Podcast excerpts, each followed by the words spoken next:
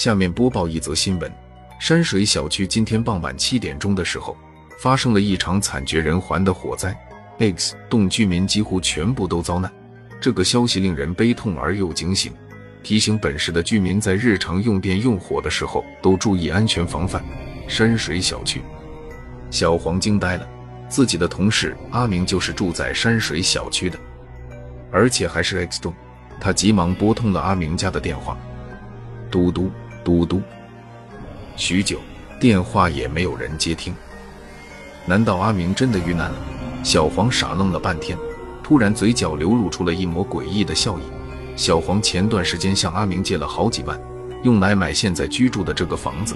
这下阿明死了，谁都不会知道了。想到这里，阿黄真是豁然开朗。阿明的死，我们都很悲痛。阿明的父母只有他一个儿子，老两口也十分的不容易。所以，我们大家待会能凑点就凑点，给他们老两口的一点帮助。阿明的追悼会上，公司的经理带着些许哀愁说道：“对，对，阿明平时对我们都不错，没想到他这么好的人会发生这样的事情。哎，阿明死得太惨了。他那么好的人，平时我有不懂的地方，他总是会耐心的教我。呜，有些同事声音都变得哽咽了。”是啊，经理，就算你不说，我们也会这么做的。经理把目光转向了阿黄。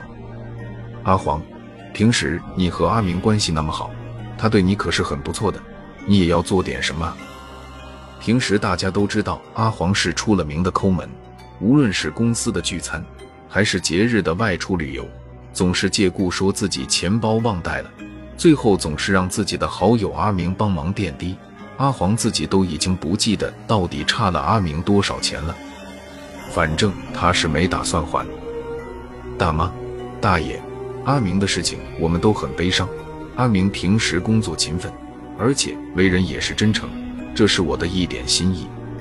说着，经理掏出了一沓钱，阿黄仔细地盯着那沓钱，足足有上万元。大爷、大妈，这也是我们的一点心意。大爷。大妈，你们不要伤心了。阿明那么好的人，呜，这是我的一点心意。公司里面的人纷纷掏出了钱，多的数经理的上万元，少的也有小八百的。轮到阿黄了，他不由得有些心虚。可是经理却狠狠地盯着他，无可奈何之际，他从口袋里紧巴巴地掏出了五百元，他还准备用这笔钱去旅游呢。哎，大爷，大妈。阿明人平时很好，这是我的一点心意。阿黄十分不舍地将钱递给了阿明的父母。谢谢你们，谢谢你们。阿明要是有在天之灵的话，一定会很感谢你们这帮好同事的。阿明的妈妈泣不成声道。阿明心里却一直惦记着刚才的五百块钱，要不是经理在一旁盯着他，他最多也就给五十。阿明的追悼会终于结束了。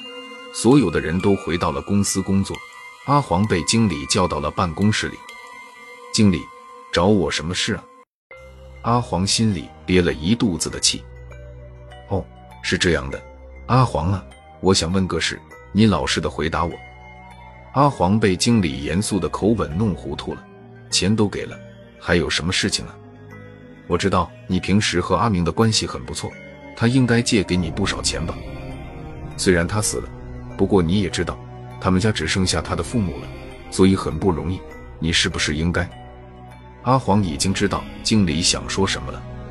经理，我平时的确和阿明借过钱，不过我都还给他了。再说了，他都死了，我还会说谎话骗你吗？真的。经理锐利的眼神紧紧地盯着阿黄。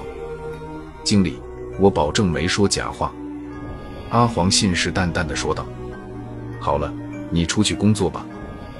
转过身的那一刻，阿黄感觉自己终于缓过气来了。想让自己还钱，门都没有。况且阿明已经死了，自己欠了阿明好几万呢。傍晚下班回家的路上，街道四处都有人在烧着纸钱。阿黄看了一下手机，原来今天是鬼节。不过阿黄可不相信这个世上真的有鬼。好累啊！走着走着，阿黄感觉自己的身体好累。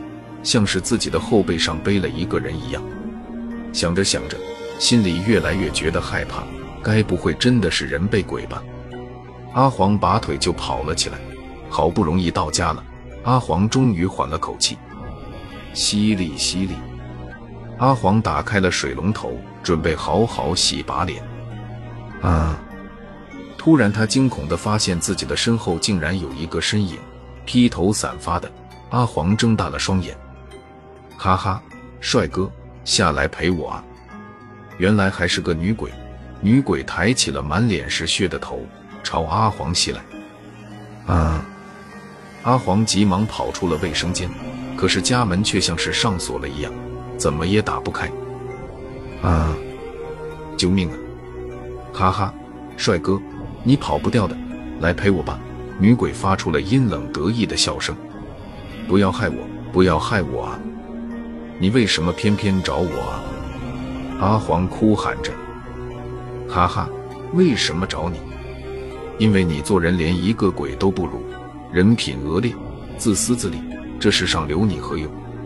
女鬼恶狠狠道：“还不如下来吧！”啊！救命啊！救命！小珍，放过他吧！这时传来了一阵熟悉的声音。阿黄抬头一看，竟然是阿明。死去的阿明浑身是血。阿明，你，明哥，你生前对他这么好，他做人那么差，留他何用呢？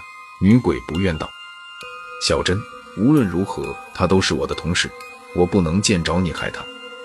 哼！女鬼不愿的消失了。阿明，你你……阿黄惊恐的说不出话了。阿黄，你放心，我不会害你的。只是我这次遭遇了横祸，我最放心不下的就是我的父母，他们一定非常伤心。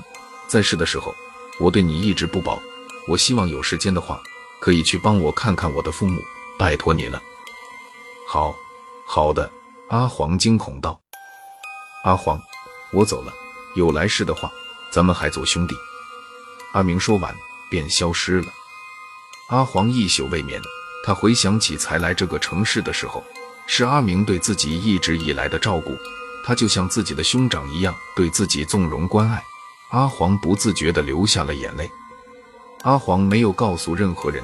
第二天，他请了假。来到了阿明的老家，认了阿明的父母当干爹干妈。虽然阿明死了，但是他欠了一个死人的阴债，是他不会忘记的。他会像阿明一样关爱他的父母，这样他的良心才会好受。